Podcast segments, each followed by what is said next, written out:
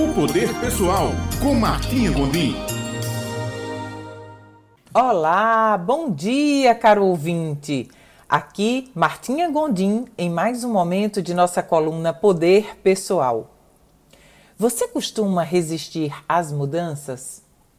Por que, que eu te pergunto isso? Porque se você desconhece os processos de ciclos que nossa vida tem, inevitavelmente pode encontrar algum desconforto e sofrimentos desnecessários sem compreender que determinados ciclos de vida já foram concluídos. Etapas precisam ser iniciadas, têm seu meio e precisam serem finalizadas. Seja assim no trabalho, seja assim na vida pessoal, seja assim nos relacionamentos, em alguns relacionamentos e quando a gente não entende o processo dos ciclos em nossa vida, em geral, ficamos resistindo às mudanças inevitáveis que a vida muitas vezes nos impõe. Por que, que as mudanças precisam acontecer?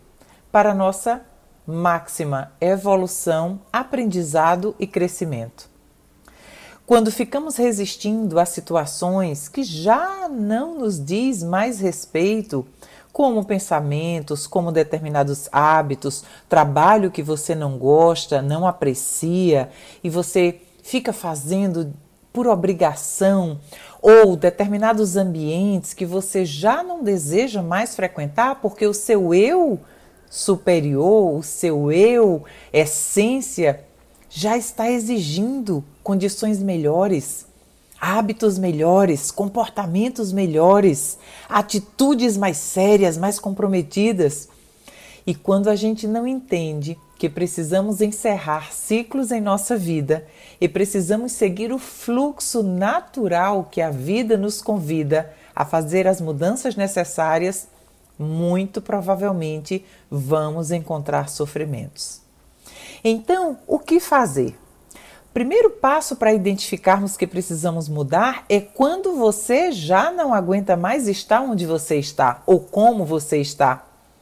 Seja no seu ambiente de trabalho, seja no seu ambiente pessoal ou profissional ou financeiro ou físico, algo dentro de você clama por ser diferente, por outra coisa diferente.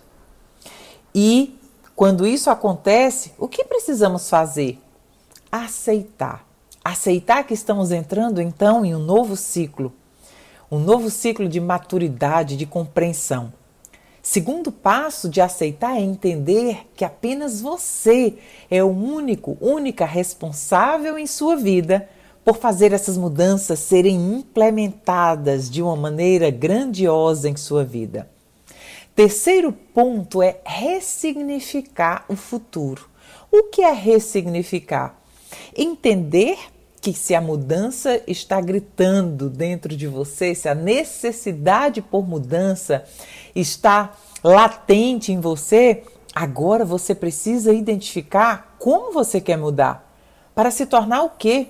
Para fazer o quê? Para ser como?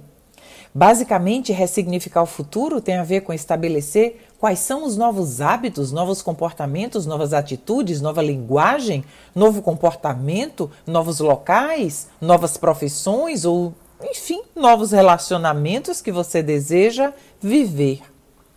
Tudo isso compõe uma mudança, tudo isso compõe um conjunto de aprendizado e de evolução em nossa vida.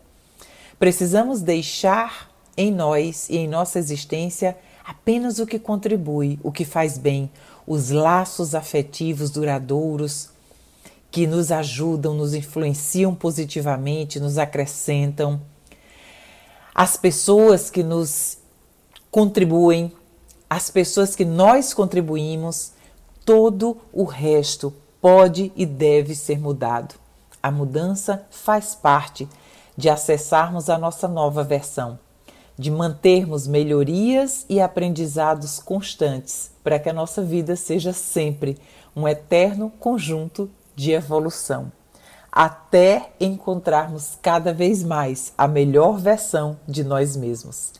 Desejo de coração que você tenha grandes e extraordinários processos de mudança em sua vida e até a próxima segunda-feira.